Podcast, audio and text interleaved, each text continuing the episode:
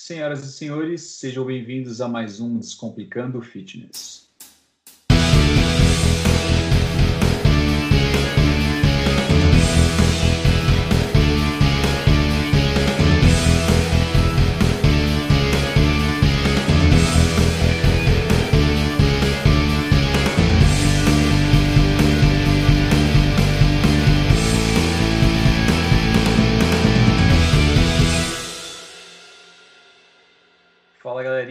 Marcos Veloso na área. Boa noite, Vitor. Boa noite, Rafael.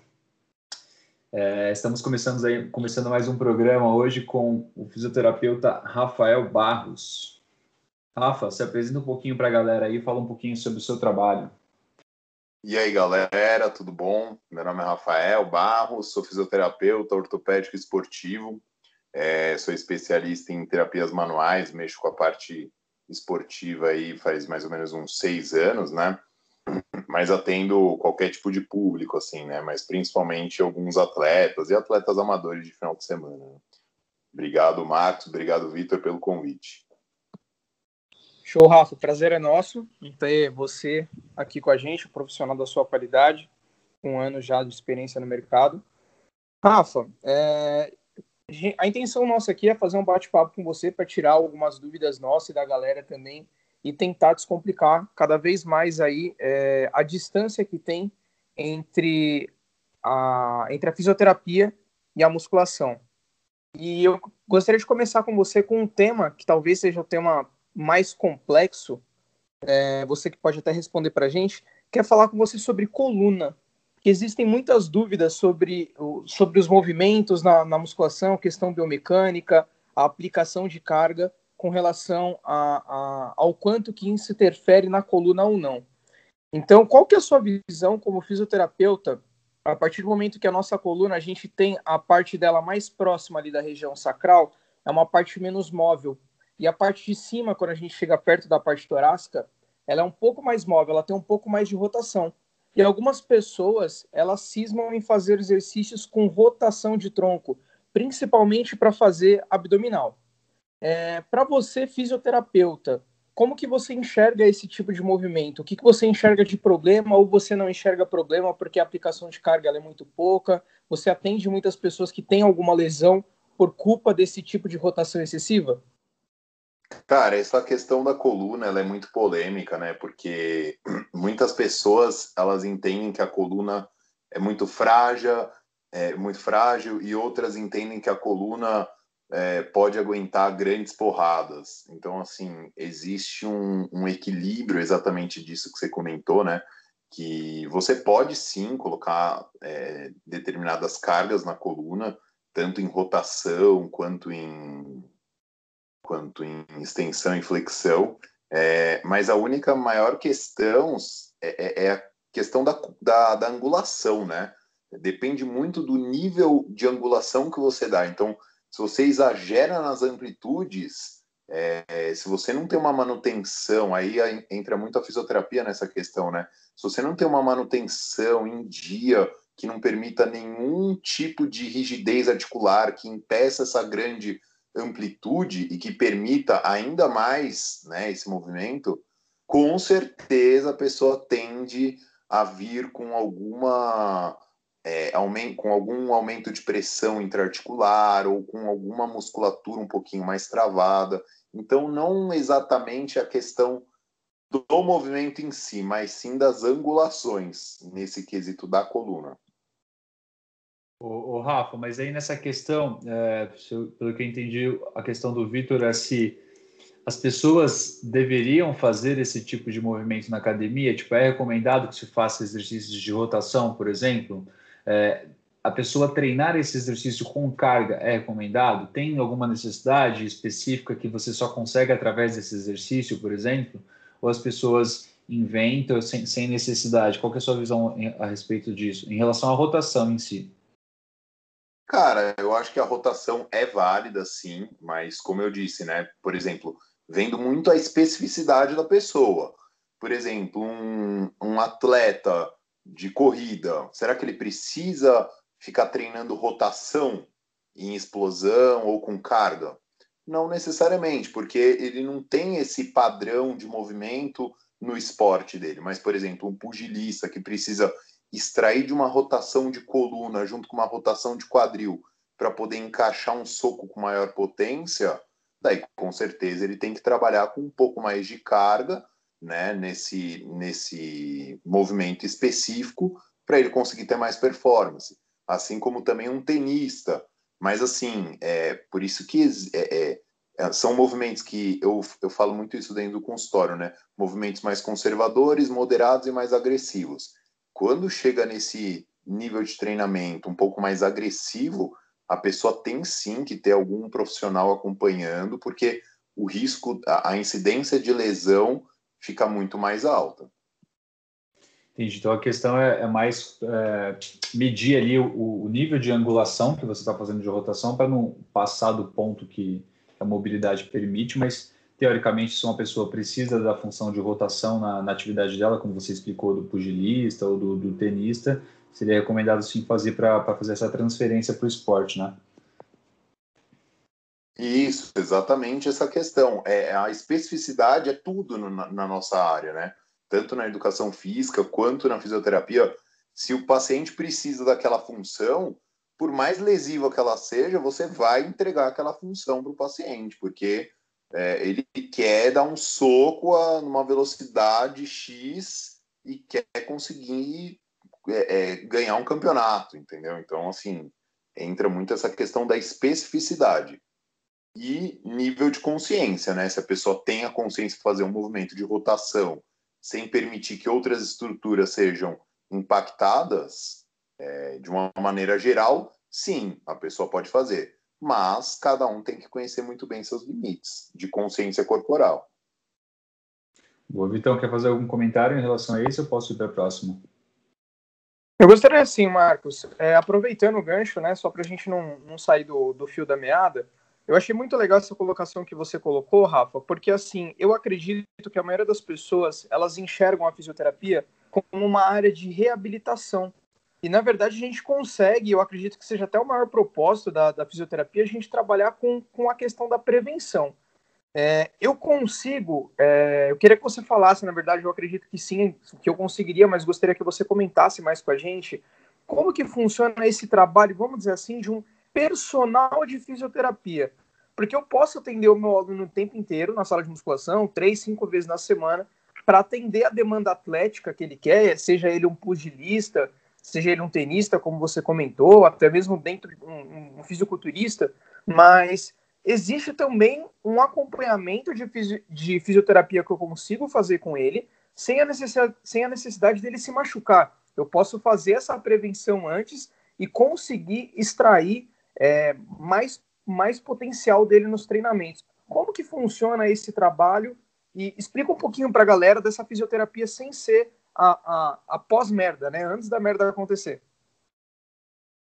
É, realmente essa é a maior questão, né? Porque assim, depois, igual você comentou, né? Quando a merda acontece, é assim, a pessoa tá com a dor, ela já tem uma disfunção, ela já tem a fraqueza e ela não consegue mais fazer os movimentos.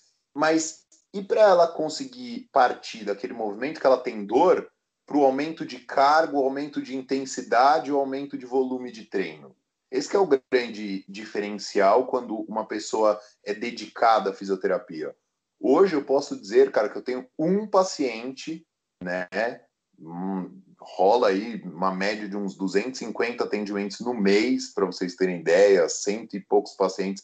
Mas assim, um paciente que eu tenho hoje é que o cara vai até hoje na fisioterapia blindando cada vez mais as articulações que a gente trabalhou e foi fortalecendo e ganhando cada vez mais mobilidade, ganhando cada vez mais força, cada vez mais estabilidade. Então, assim, entra numa questão de cultura também, né? Porque essa promoção da, da questão da prevenção da lesão é muito importante. Porque se as pessoas tivessem mais consciência de que quando você expõe o seu corpo a uma atividade física, ele está sujeito a ter alguma alteração é como você andar com o carro todos os dias para ir para o trabalho. Você está sujeito a pegar um buraco e furar o pneu, pegar um buraco e desalinhar a roda, sabe assim? é uma coisa que você está colocando o seu corpo em estresse. Então, assim, entra sim uma manutenção. É, o melhor exemplo que eu dou é o do carro, que é essa manutenção preventiva, que é a troca o óleo é, do carro para poder é, a pessoa ter sempre aquela função preservada. Então, teoricamente, Rafa, dentro da sua visão, mesmo que a pessoa treine perfeitamente, com tudo bem alinhado, tenha uma periodização de treino, óbvio que a gente sabe que é muito difícil encontrar esse ser humano, né? Mas faça tudo perfeito nos treinos de musculação, treine direitinho, tenha uma periodização. Mesmo assim, essa pessoa seria recomendado que ela fizesse um trabalho complementar com um fisioterapeuta para poder prevenir lesões, poder fazer, de repente, algumas solturas para conseguir manter ali um nível de estresse muscular baixo, enfim. Sim, com certeza. Assim como eu mencionei agora, um carro de Fórmula 1, por mais perfeito que ele, que ele seja, porque o carro em si ele custa uns 2 milhões de reais, mas todos os estudos por trás custam 50 milhões. Aquele carro é impecável. Todo o estudo das molas e dos eixos é impecável. Só que quando você expõe ali na pista, você está a 300 e poucos por hora, corre o risco de é, é, bater um pistão, queimar uma vela, sabe assim? Corre o risco. Você não tem nunca um ambiente 100% seguro. Isso é uma ilusão que as pessoas vendem. Não existe isso. Porque se uma pessoa que tem, justamente, igual você comentou, um personal que periodiza perfeito, a pessoa segue ali na risca, ela vai ganhar força, ela vai ganhar uma performance maior, porque ela está seguindo bonitinho. A partir do momento que ela começa a seguir bonitinho, ela vai ter um desenvolvimento muscular diferenciado. Se ela tem um, um desenvolvimento muscular diferenciado, isso vai impactar nos níveis articulares, porque o músculo toma um formato diferente que o corpo dela não estava é, acostumado e isso vai alterar as mecânicas do corpo. Não tem jeito. Ô, Rafa, agora aproveitando que você é um cara que, do que você atende atletas, também atletas de fisiculturismo, atletas de outras modalidades, e atende clientes convencionais, o cara do escritório, o executivo, que vive estressado, que vive numa postura ali 10, 12 horas numa cadeira de escritório, que às vezes uma postura que não é muito boa. Quais que são os principais motivos que geram dor no público, nesse público A e nesse público B? Quais são as principais diferenças desses dois públicos? Tem pontos em comum entre os dois? Ou justamente um está ligado só à performance e o outro está ligado a, a 100% a essa questão da postura? O que, que você vê hoje em dia no seu, no seu consultório? Cara, é muito interessante observar esses dois tipos de paciente, porque realmente eles são bem distintos. Porém, quando você coloca uma questão de reabilitação, eles acabam se tornando bem iguais, assim por conta da questão do psicossomático, né?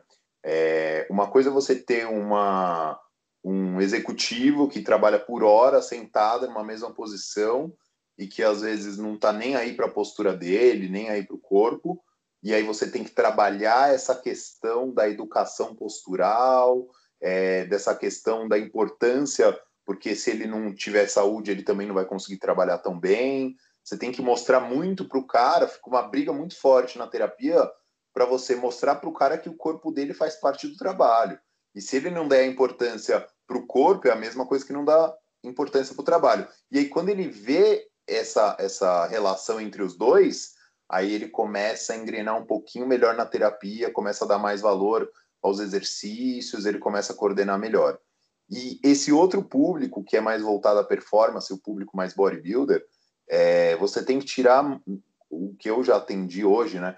Você tem que tirar muitas é, crenças, né? De que às vezes treinar excessivamente seria o objetivo, dar amplitudes excessivas seria o objetivo, é, chegaria mais rápido no objetivo, e muitas vezes não, né? Porque entra naquela frase meio clichê que é, é menos é mais, né? Às vezes não precisa, no, no atleta bodybuilder, ou em qualquer outra modalidade, é, às vezes ele treinando menos, descansando mais, fazendo uma vez por semana uma prevenção e dando um dia off, ele vai ter muito mais resultado é, no final do ano, se comparar com o ano passado, do que se ele continuasse naquela loucura, naquelas estratégias que às vezes a própria pessoa é, é, arquiteta ali ou pega um, um coach que, né, do esporte que direciona para aquelas condutas mais agressivas. E, cara, é a longevidade, né? Esporte é muito questão de longevidade. Lógico, você tem que dar as porradas, mas ao mesmo tempo você também tem que levar no mecânico, que entra essa questão da fisiopreventiva, para poder manter sempre a pessoa naquele alto nível de treinamento, né? Eu achei interessante porque, para quem não sabe, além do Rafael atender esse tipo de público, o Rafael é atleta também. É, já competiu algumas vezes. Não sei se o Rafa ainda pretende competir, ele pode até comentar um pouquinho com a gente. Mas, Rafa, é, vou aproveitar aqui que a gente já, já teve um tempo que a gente trabalhou junto. Eu gostaria de colocar um. deixar a conversa um pouco mais tranquila e vou dar uma polemizada nas coisas. Você acabou de falar aí questão de intensidade, é, falou sobre as amplitudes do movimento e que muitas vezes você tem um trabalho de dosar isso com o atleta. Você, é, você segue essa sua conduta na sua rotina de treino? É, você como atleta, você, você consegue, você acha que você fica na medida certa? Ou você acha que você como atleta, você precisa daquele gostinho de, de fazer um pouquinho a, aquele treino fora da curva? Como que é a sua mentalidade de atleta? Confessa. Cara, é bem interessante isso, porque eu vou participar, inclusive, estou há 13 semanas de um, de um próximo desafio, né, que vai ser no final do ano, e já comecei essa fase de começar a secar, já diminuir um pouco mais do carbo, né, então já começa a entrar, entre aspas, num déficit calórico ali, é... e, cara, justamente isso, você tem que saber dosar, lógico que eu vim de uma, de uma mentalidade, de uma filosofia de treino muito preventiva, né, então muito conservadora, vamos dizer assim. Só que ao longo do caminho eu fui pegando uns caras muito fora da curva para tentar me tirar um pouco disso, porque eu, eu, percebi também que você trabalhar só no modo é, conservador ali, você tem um resultado, mas ele é conservador, você entendeu? Não vai ser nada expressivo, vai ser meio que dentro da média ali, entendeu? E é uma, é uma putz, é uma linha muito fina entre o agressivo e o moderado, porque o moderado você consegue ainda manter todas as funções do corpo, né? E, e conseguir fazer com que essa fisioterapia dê o resultado da fisioterapia. Mas quando você começa a trabalhar só no modo agressivo, é, cara, você tem que dosar um período disso. Então, por exemplo, é, hoje, por exemplo, eu faço o personal com um cara que é powerlift, é o cara que é o extremo da carga, é o extremo da amplitude, é o extremo de tudo. Só que eu seguro o cara, entendeu? Fica eu com, com uma visão que já mudei muito, né? Mas com uma visão que é meio que puxado para conservador e o cara que é o extremo do agressivo. Então eu tento ficar puxando essa linha ali para poder ficar naquele ponto para poder ter o resultado sem também causar grandes danos, né? Então, apesar de toda a blindagem que você sempre fala, né, desse termo, é, até mesmo essa blindagem ela tem um limite. Mesmo que a gente faça a fisioterapia preventiva e, e coloque a manutenção em dia nessa máquina, né, que é o nosso corpo, é, existem dosagens sobre, sobre esses exercícios e, e, e, o que você falou também de periodização, né? Tem etapas em conjunto com todos os outros profissionais, né? Etapas com alinhada com a sua alimentação, é, alinhado com um bom planejamento de treino com, com um profissional de educação física que também tem que estar alinhado com você. Apesar de toda a blindagem, a sua visão é que tem que ter todo esse trabalho por trás. É, então, com certeza tem que ter um trabalho por trás, porque senão você não consegue tocar, isso é realmente impossível, assim, a pessoa querer chegar numa alta performance sem manutenção alguma. É, eu atendo uns, uns pacientes que tentaram isso e, putz, o cara até chegou num certo nível muito bom, só que dali em diante não, não consegue, sabe assim? É, começa a inflamar, começa a ter um nível de tensão muscular que é muito ruim para tirar, é, demora, sabe assim? É uma coisa que o cara fica meio que empacado. Ele pode acelerar o processo, sendo bem agressivo, mas depois chega num certo limite, assim, que ele fica meio empacado, entendeu? É... E é isso que você falou. A questão da física ela vai melhorar sim, só que também começa, dentro de uma preparação, começa a entrar no, nas questões de custos, né? Porque, e aí a pessoa tem que saber dosar muito isso também da mão, porque se ela está trabalhando num nível de performance muito forte nos treinos, cara, pelo físio duas vezes pelo menos na semana, entendeu? Só que aí também já demanda um outro valor, então, sabe assim, começa a inviabilizar por conta de outras questões que não sejam só o físico, envolve o financeiro junto. Boa, Rafa. Rafa, vou entrar num, assunto aqui agora que, que galera, os clientes, os alunos, o pessoal mais leigo tem muita dúvida, né? Porque muitas vezes é, passa por um, um, ortopedista que tem uma visão muito conservadora ao, ao, extremo, ou sei lá, um cara que tem medo dos profissionais de educação física que vão atender esse paciente dele, mas muita, existe ainda muita recomendação para pessoas que têm hérnia de disco na, na coluna não realizar a musculação, os caras muitas vezes mandam para o Pilates, ou é, proíbem a pessoa de fazer um movimento X ou Y sem mesmo avaliar um, um, um, padrão de movimento, a execução do exercício. Eu queria que você falasse um pouquinho sobre esses, esses dois casos, uma hernia de disco cervical e uma hernia de disco lombar, que são os casos que a gente mais vê. Se você proíbe alguns exercícios para esse tipo de público, se você proíbe, quais são esses exercícios que você proíbe, e quais são os principais motivos que você vê como geradores de, de hernia de disco nessas regiões? Cara, isso daí é, é uma loucura, porque eu tenho inclusive um paciente que ele é, inclusive, seu aluno, que passou exatamente por isso, assim, não julgando os médicos conservadores, imagina, bem longe disso. Mas, assim, é, é interessante você observar que a pessoa cria aquele receio no paciente de uma maneira tão profunda que a pessoa começa a ter uma perda de resultado infinita. Porque, assim, é, no, esse paciente, no caso, vou dar um exemplo bem clássico, que é o dele, que foi assim, é, assim, para começar, né, hérnia de disco, eu e a torcida do Corinthians inteira tem. Hum, não é que assim, Ai, descobri que eu tenho hérnia. Gente, quem garante que você não tinha aquela hérnia três anos atrás? É que você nunca fez exame, sabe assim? É, você estava vivendo com ela até agora e muito bem, obrigada. Só que aí começou a sentir uma dorzinha, pum, já fala que é a hérnia. Então, assim, hoje, é, Congresso de Coluna Internacional no passado foi um bafafá absurdo por conta disso. Assim, esse medo, né, esse afraid que o pessoal põe nas pessoas de assim, ah, você tem hérnia de disco, nossa, acabou a sua vida. Gente, ela tinha hérnia já faz muito tempo e nem sabia, sabe assim? Só que fez o exame, apontou na ressonância, agora ela morre de dor por conta da hérnia, sabe assim? E antes era só uma dor muscular no pescoço. Aí fez o exame e achou que é hérnia.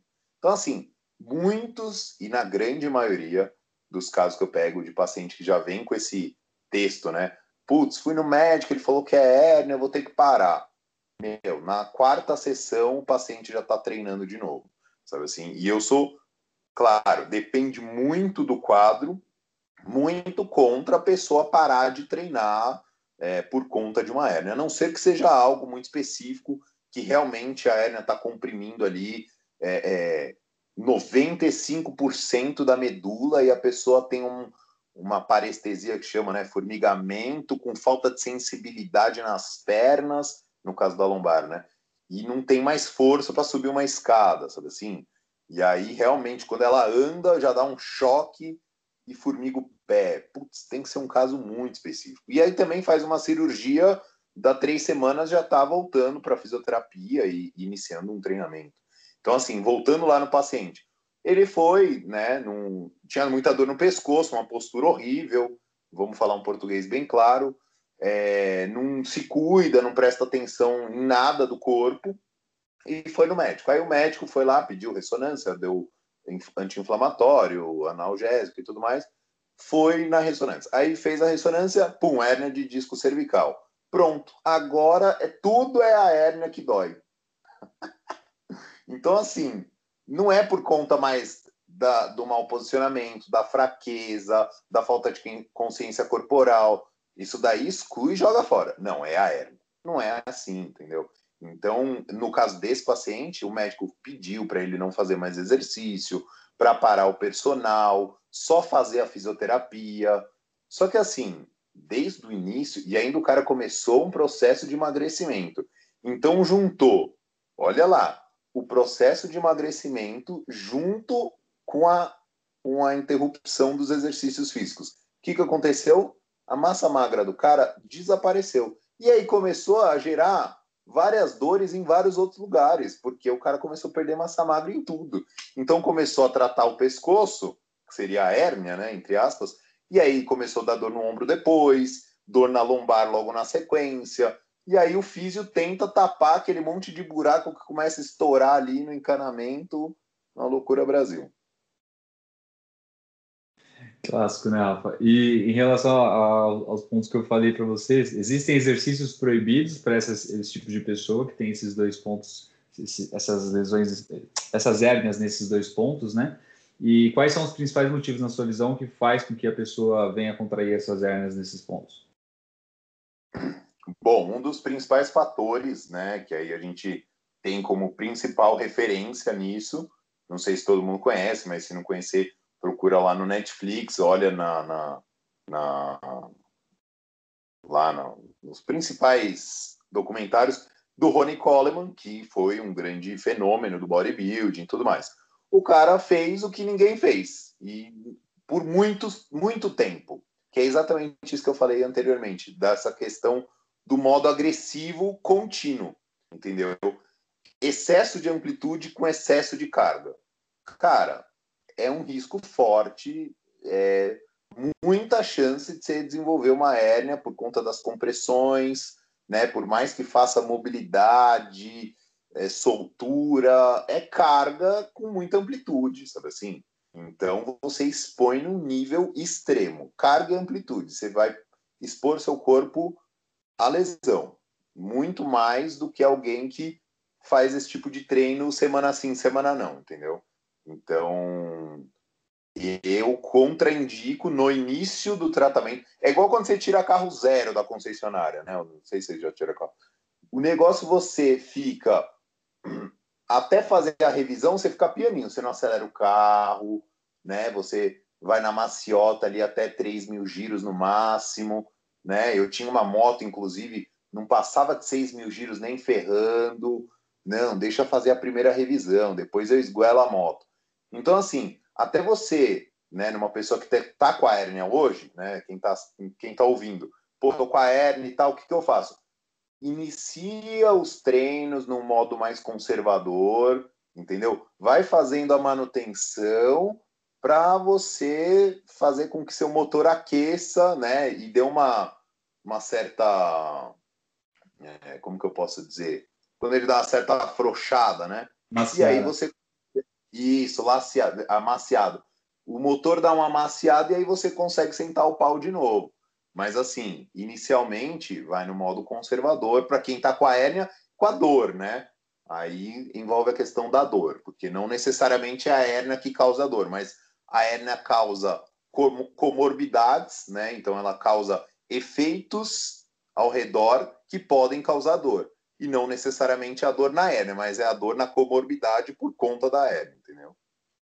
Então, basicamente, não existe um exercício proibido, tem que analisar caso a caso, entender qual, qual que é a particularidade dessa pessoa e fazer essas progressões aí que você falou, mas não existe um exercício proibido e no final. É, assim, é, não existe exercício proibido, mas, por exemplo, um conjunto que é a maior cagada que eu vejo é o pessoal é, por exemplo, tem o hérnia de disco, aí então vamos blindar a sua coluna. Aí passa só exercício livre que expõe a coluna. Então, agachamento, stiff terra. Aí fica fazendo isso aí infinito. Vai tensionar e não faz um abdômen, né? Porque tem um pessoal que fala que não precisa fazer abdômen quando faz isso e tal. Puta, você vai ficar fazendo só isso, só isso, só isso, é a mesma coisa que você Pô, um garçom treina bíceps todo dia, entendeu? O bíceps do cara vai tensionar, vai pode romper, sabe assim? Ou no mínimo vai causar uma tendinite. Você entrou agora num tema polêmico, hein, Rafa? Essa questão do abdômen aí. Essa galera que faz exercício livre o tempo inteiro, é, as variações de agachamento, de levantamento e tudo mais, e que diz que não precisa fazer abdômen para proteção da coluna. Você é contra esse, esse, esse ponto? Cara, não é que eu sou contra, é, é fato. de 10 pacientes que eu atendo, vamos dizer, numa semana, oito é por conta disso. Entendeu? O cara, putz, não, eu faço, eu faço só fazer exercício livre, justamente para minha coluna ficar estabilizada. Eu falo, ah, que legal. Mas e abdômen? Fazia isoladamente? Não, não fazia. Ai, será que é por isso que, te, que doeu? É porque assim, é, é como se fosse elástico, entendeu? É, você tem uma tensão nos paravertebrais e você tem uma tensão nos abdominais. Uma vez que isso fica muito distante um do outro, vai dar pau, porque o mínimo que vai acontecer é uma contratura dos paravertebrais, porque você só está ativando eles. Por mais que você contraia o abdômen, trave lá, bracing, não sei o que, cara, é diferente. É igual, por exemplo, quem faz terra sem strap e não treina antebraço nunca. Uma hora, em algum momento, aquele antebraço vai apitar. É a mesma coisa da coluna sem fazer abdômen. Ô, Rafa, é, vou aproveitar porque eu adoro uma polêmica, uma treta, né? Fogo no parquinho. O Marcon comentou sobre isso da, da coluna e um dos maiores estudiosos, não, ele não, que eu saiba, ele não é fisioterapeuta, mas um dos maiores estudiosos de coluna, que é o Stuart McGill, ele comenta, ele defende a não flexão de coluna. Então ele defende que os exercícios de abdominal, eles têm que ser realizados, tanto lombar quanto o, o abdominal em si, todo exercício para o tronco, de forma isométrica. É, como que é a sua visão sobre isso? Você como fisioterapeuta? Então, aí entra uma questão, porque por mais que seja isométrica, você vai fazer contração específica do abdômen. Por exemplo, não sei se vocês conhecem aquele exercício da canoinha. Você pode, ou até mesmo daquele abdominal curto que você só trava e sustenta seu corpo em isometria, é, é, mentalizando flutuar as escápulas do chão. Só de você trabalhar dessa maneira, sem fazer realmente uma flexão da coluna, pronto, você já está trabalhando o abdômen de maneira específica, entendeu? E tem grandes estudos que mostram que você pode até é, fazer flexão de coluna em até 50 graus. Até 50, 50 graus, você pode fazer o que você quiser com a coluna, entre aspas, né? Óbvio. Mas assim, de flexão. Porque é, ali é onde você tem o limite entre a pressão articular e a ativação muscular, que é um ponto exatamente quando, por exemplo, você curva a, a 90, você já não tem tanta ação muscular e tem mais pressão articular. Então, assim, fica mais modo agressivo. Se você fica nos 45 ali, você fica num modo conservador bom, entendeu? Legal, eu não tinha essa, essa referência dos 50 graus, nunca nem tinha ouvido falar. É uma informação bem, bem interessante. Ô, Rafa, é, mudando agora o foco da, da pergunta que a gente estava, muitas vezes acontece do seguinte: a pessoa, ela, é, a nossa área, na, no caso, tanto a nossa da fisioterapia quanto a área da educação física são áreas um pouco ingratas, porque muitas vezes as pessoas elas demoram três anos para ver é, tanto os resultados bons quanto os resultados ruins. Então, às vezes a pessoa ela acorda num dia, ela vai treinar com um personal de repente novo, ela começa a sentir dor e ela pensa que foi o treino que ela fez na semana passada e ela nem sabe que de repente ela tem problema há anos, uma hernia que está com ela há três anos e resolveu simplesmente dar os primeiros sinais de dor agora, mas de repente isso já existe há muito tempo. E geralmente o que acontece na maioria das pessoas é, elas vão para o treinamento, elas sentem dor, elas procuram um médico, o médico identifica o processo que está acontecendo de dor, passa o anti-inflamatório, o que tem que passar, e ele encaminha para o fisioterapeuta, e geralmente essa pessoa ela, ela faz uma sessão de 10 sessões de fisioterapia, que geralmente ela mata em duas semanas, depois ela volta a praticar os exercícios físicos. Essa sessão de 10, é, de duas semanas, ali 10 dias, ela realmente é o suficiente? Porque eu, particularmente, eu me deparo com muitos alunos que já passaram por esse quadro e que relatam que ainda assim tem dor. Essa falta de dor foi um período suficiente de fisioterapia que depois não foi acompanhado por um bom profissional de educação física ou isso realmente não compete ao profissional de educação física e faltou essa pessoa continuar a blindagem com o fisioterapeuta? Qual que é a sua visão desse período de recuperação, digamos assim?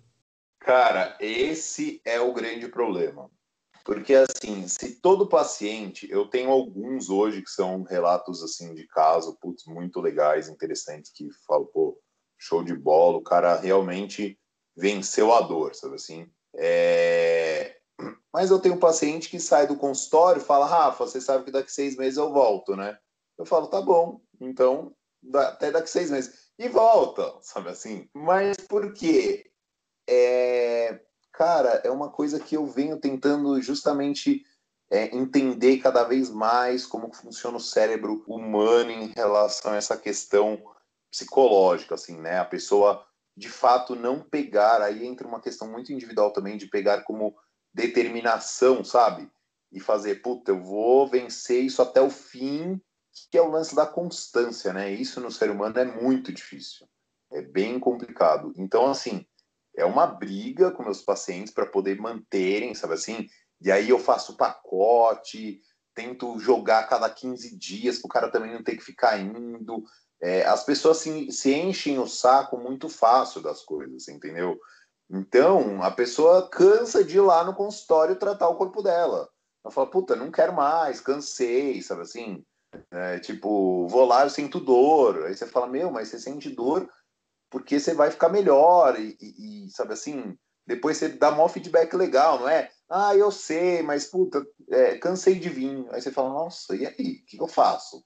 entendeu? O fisioterapeuta ele fica meio que meio inútil nessa. Só que entra uma questão comportamental assim por trás, que aí entra uma outra área da físio, que é essa questão mais do coaching, de você conseguir motivar e fazer com que o paciente engaje ali naquela terapia para ele conseguir levar é, muito próximo do que os artigos falam, que é de 16 semanas martelando naquele mesmo ponto. Cara, se a gente lê os artigos, é, você fala assim, não dá para tratar ninguém, porque quando os artigos bons saem, é tipo assim, o fulano de tal, né, tantos N's, é, foi feito exercícios três vezes ao dia durante 12 semanas. Puta, você lê aquilo, você fica até desanimado.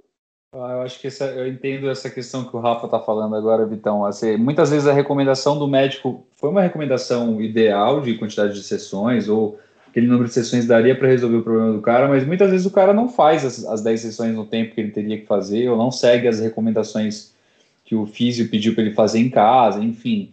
É difícil você pegar um cara que vai todos os dias na fisioterapia. Eu acho que o Rafa pode falar se tem algum caso, mas Acho bem difícil você catar um cara que faz 10 sessões em duas semanas, a não ser que seja numa crise de dor absurda ou coisa do tipo. E eu acho que as pessoas têm uma dificuldade muito grande de seguir essas recomendações de, de exercícios para serem feitos na academia ou em casa, em paralelo, paralelo com o tratamento feito na, na, fisioterapia.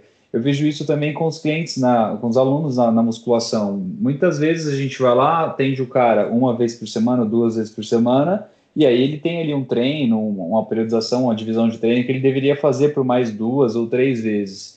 E aí você coloca alguns exercícios específicos ali de mobilidade, um alongamento, alguma coisa que ajudaria ele de repente numa postura, num posicionamento específico.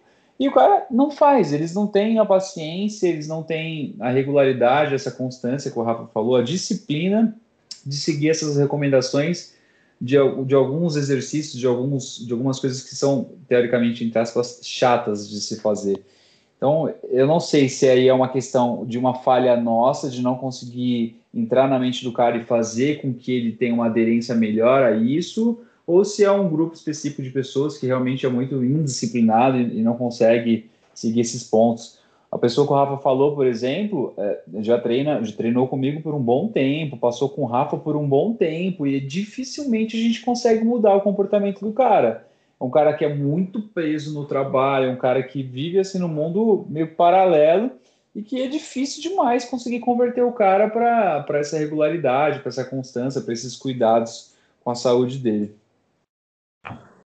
Só um instantinho antes de você completar, Rafa, que eu acredito que você vai completar o comentário do Marcos. O ponto é justamente esse, Marcos. É, lógico, não são todas as pessoas que seguem, mas tem muitas pessoas que seguem e depois elas continuam se queixando de dor.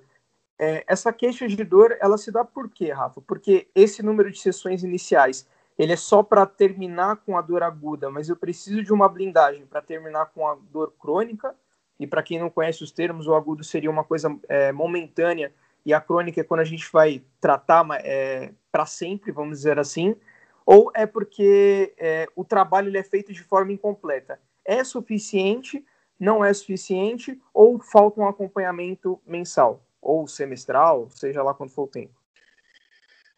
Bom, então, depende, porque assim, eu tenho um paciente agora, inclusive nesse último mês, que foi muito interessante o trabalho que eu fiz nele, que assim, em 11 sessões a gente conseguiu matar duas bursites é, olecranianas, né, que fica embaixo do tríceps, é, absurdas, assim, tipo, para você ter ideia, eu fui comandando ele para fazer as pulsões e tal, para poder já ir arrancando também a parte do excesso de líquido. Cara, foram tirados 25 ml de um cotovelo nas duas pulsões, então foi 15 na primeira e 10 na segunda. E nessa última agora, o cotovelo esquerdo, 11 m, é, 9 ml. Só que assim, tudo isso dentro de 11 sessões. Aí você fala, caramba, mas tudo isso aconteceu em 9 sessões? Em 11 sessões? Sim, porque o cara veio impecavelmente três vezes na semana e fez exatamente tudo o que eu mandei. Então, assim, óbvio que cotovelo é uma questão muito mais simples de se tratar comparado, por exemplo, a um quadril. Sim, é muito mais simples. Mas é, você vê que tem uma questão ali por trás da questão da disciplina do cara fazer e, e vir, sabe assim, estar engajado que foi tremendo, entendeu? É, acredito que outros pacientes que tivessem a mesma lesão na mesma questão do cotovelo é, não teriam tido o resultado que ele teve. Então, entra muito nesse jogo comportamental que foge um pouco, né? Porque querendo ou não tem esse, essa questão que eu te falei de ser o coach ali do cara, né? De engajar a pessoa, é, que foge um pouco do controle da, do terapeuta ou do personal, enfim. Né? Então, essa questão do que o Rafa quis colocar é que, teoricamente, o número de sessões que é determinado no começo seria o suficiente para poder resolver o problema do cara, mas que a disciplina realmente é um fator determinante para conseguir com, completar o tratamento e fazer com que o cara saia dessa fase aguda aí para começar a treinar. É, eu, vou, eu, vou, fazer uma outra é, pergunta é, então... aqui em relação a, a, Você vai complementar, Rafa? Pode falar. É, só, só falando rapidinho, assim. É depende muito do quadro, mas, por exemplo, na avaliação, às vezes eu já falo para o cara, falo, putz, seu quadro é assim, é, você está há tantos anos com isso, umas 30 sessões pelo menos. Sabe assim, na primeira avaliação você consegue ter um feedback. Você já abre o jogo para a pessoa, entendeu? Entendi. Mas não tem um clássico 10, 10 sessões. Aí depende, obviamente, você vai fazer uma avaliação e vai dar o um número de sessões para o cara, né? Sim, exato, exatamente isso. Rafa, uma questão aqui que eu queria abordar é, em relação a exercícios no geral com sobrecarga longitudinal, né, com carga compressiva, então para a galera leiga, sei lá, uma barra nas costas ou qualquer tipo de exercício onde você tem uma compressão na sua coluna. Tem muitos profissionais que defendem, né, é, assim como eu, que você deve manter as suas curvaturas fisiológicas alinhadas durante qualquer exercício com cargas compressivas altas, por exemplo, um agachamento, é, um levantamento terra, enfim, entre outros exercícios. E tem alguns profissionais que ainda hoje teimam e fazem exercícios muitas vezes sem a preservação dessas curvaturas, fazendo retroversão pélvica ali no final do movimento. Alguns até defendem que um pouquinho não faz mal. Qual que é a sua visão em relação a isso, a questão da preservação de, de curvaturas com essas sobrecargas aplicadas? Cara, é, isso é bem interessante porque é uma variável muito forte, né? Porque assim é uma questão que não dá para saber literalmente. Tem gente que putz, vai fazer com retroversão pélvica ali a vida inteira e não vai ter nada, e tem gente que se fizer um pouquinho já tem tudo, né? Mas você tem que ver o nível é, é, que isso está impactando em dor. Se não tiver dor, putz, eu gosto que não tenha, entendeu? Que a pessoa vá ganhando uma mobilidade, é, vá fazendo tudo para conseguir ter a mobilidade para manter a curvatura. É, para mim, falar assim, ah, não, um pouquinho tá bom, é meio arriscado demais, entendeu? Pode ser uma bomba relógio, pode ser que é, nas três primeiras semanas você não sinta e daqui um mês você tá com um monte de dor que na lombar que você não consegue mais fazer nada, entendeu? E, cara, garanto para você, quem, quem põe esse tipo de, de questão, com certeza não está treinando com carga, porque, assim, até mesmo esse personal que me acompanha hoje, powerlift e tudo, ele tinha essa questão da retroversão e, cara, quando ele colocava 250 quilos, sentia dor. Quando ele colocava 200 no agachamento, não. E 230 também não. Mas chegou no 250, sentia dor. Então, assim, uma hora a coisa pega, entendeu? É, depende, varia muito. Mas eu prefiro que não tenha nunca essa alteração. Óbvio, se é uma pessoa que tem uma alteração de acetábulo, entendeu? É impossível manter uma anteversão lá no final do arco. Putz, então diminui a amplitude, sabe assim? E mantém, preserve a articulação. Tipo, não é porque não está sentindo dor na hora que não está gerando um problema ali que pode aparecer no longo prazo, né? Tipo, eu não preciso ficar. Não é porque eu pular da segunda segundo andar do prédio não, não vai me matar de primeira que eu preciso ficar pulando todo dia, sabendo que uma hora eu posso me ferrar. É, o Rafa, essa questão da mobilidade que você falou, é, melhorando a mobilidade e tal, até só para não perder aqui o fio da meada, Vitão, esquecer, o que, que você acha sobre alongamento passivo? Você faz nos seus clientes, você recomenda que, que faça, é, ou você gosta mais do, do, alongamento dinâmico. Tem muita essa discussão também. Você acha válido fazer séries de alongamento, uma periodização de alongamento passivo para o cara ficar ali parado, esticando posterior de coxa, alongando quadríceps, enfim, melhorando a mobilidade no geral para alinhamento dos movimentos? Cara, com certeza, com certeza, porque isso interfere de uma maneira crônica muito forte. Eu tenho pacientes hoje que 10 sessões não mudou em nada na vida do cara Tipo assim, mudou, mas mudou assim, putz, falando sério, 5%. Porque o cara nunca alongou, o cara nunca fez uma liberação, o cara não fez nada. E modo agressivo ali desde que quando começou a treinar a musculação, entendeu?